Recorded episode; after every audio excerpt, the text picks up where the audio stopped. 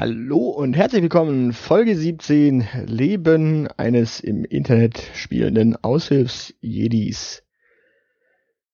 Die Folge 6 der zweiten Staffel Puerto Partida ist im Kasten und inzwischen veröffentlicht. Man konnte sie ja samstags auch live hören, aber inzwischen ist sie auch über den Feed zu haben und an dieser Stelle erstmal ein riesengroßes Dankeschön an Johannes. Es hat unheimlich Spaß gemacht, mitspielen zu dürfen. Es hat auch unheimlich Spaß gemacht, mal tatsächlich in einer anderen Podcast-Produktion drin zu sein, zu Gast zu sein und tatsächlich mal deren Abläufe und Routinen ähm, kennenzulernen.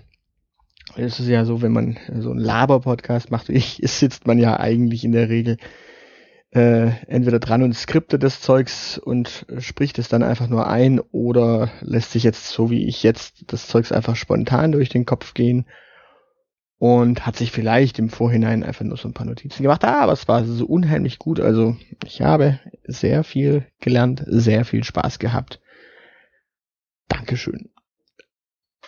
Allerdings, wie äh, ihr wisst, steht der Aushilfsjedi für Scheitern trotz allerbester Absichten. Und so kam es auch, dass ich tatsächlich draufgegangen bin. Der dritte in Folge bei Puerto Partida, der im Finale stirbt. Ähm, bei mir war es ein Mixerrätsel, wie bei meinem direkten Vorgänger Mixerrätsel. Ja, ich hatte ja schon im Vorfeld gesagt, Mixerrätsel werden wahrscheinlich nicht unbedingt zum Erfolg bei mir führen. Wahrscheinlich werde ich am Mixerrätsel draufgehen und genau so kam es dann auch. Ja. Naja, scheitern mit bester Absicht. Ich hab's zumindest versucht. Das Problem beim Mixerrätsel ist einfach, du hast Zeitdruck. Du hast die Musik, die dich auch nochmal antreibt. Du musst dann drei Hinweise, also drei Reihenfolge Hinweise befolgen. Du musst dir sechs Früchte merken du hast Zeitdruck und sparst dir die Nachfrage und die drei Hinweise passt du in der Regel nicht. Bei mir war es die Kiwi, die kürzeste Frucht, ähm, die ich einfach nicht gepasst habe. Ich habe quasi nur zwei Hinweise wahrgenommen, nämlich den äh, das eine als erstes und dann aufsteigend vom kleinsten zum größten. Das kleinste, das allerkleinste ans Ende habe ich irgendwie in meinem Hirn nicht äh, gepasst und so starb ich eben.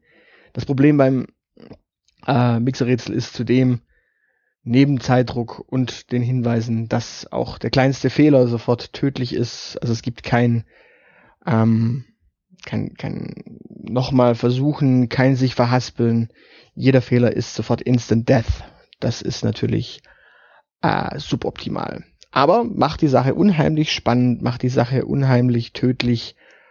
Und so sind ja jetzt auch schon von sechs Folgen drei Tote ähm, soweit ich gesehen habe, auch nur zwei Mixerrätsel und zwei Mixer-Tote.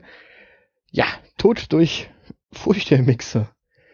Ähm, die anderen Rätsel hatte ich tatsächlich soweit äh, halbwegs richtig. Die beiden Mathematikrätsel waren ja kein Thema und beim Lasterrätsel habe ich versagt, aber das hätte sich wahrscheinlich am äh, Panel am Ende geklärt gehabt, denn hätte ich Nein eingetippt und das Panel hätte mir gesagt falsch, dann hätte ich Ja gesagt und dann hätte es auch geklappt. Dementsprechend, da wäre es nicht so tödlich gewesen wie beim Mixer. Ähm, ja, zu, zum Mixer muss man auch sagen, der Mixer ist im Grunde eine komprimierte Folge Puerto Partida der ersten Staffel.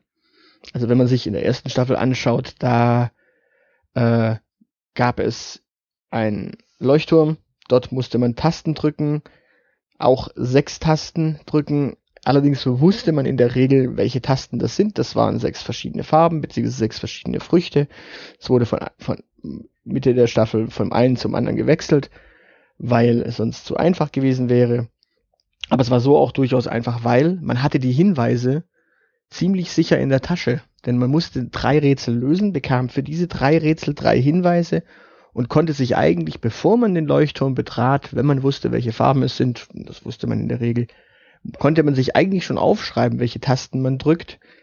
Und so war es dann durchaus möglich, völlig entspannt innerhalb dieser 70 Sekunden das, äh, sich diesen Ausweis zu drucken. Also in dem Fall, das ist sehr komprimiert und noch äh, ohne Netz und doppelten Boden. Sprich, ja, wenn man sich die erste Staffel anhört, merkt man auch, wie häufig die Leute im Leuchtturm tatsächlich überlebt haben. Und die drei, die es nicht geschafft haben, da lag es dann tatsächlich äh, an Verhasplern und äh, möglichen ja, größeren Fehlern. Naja, nichtsdestotrotz draufgegangen, aber eine sehr große Menge Spaß gehabt.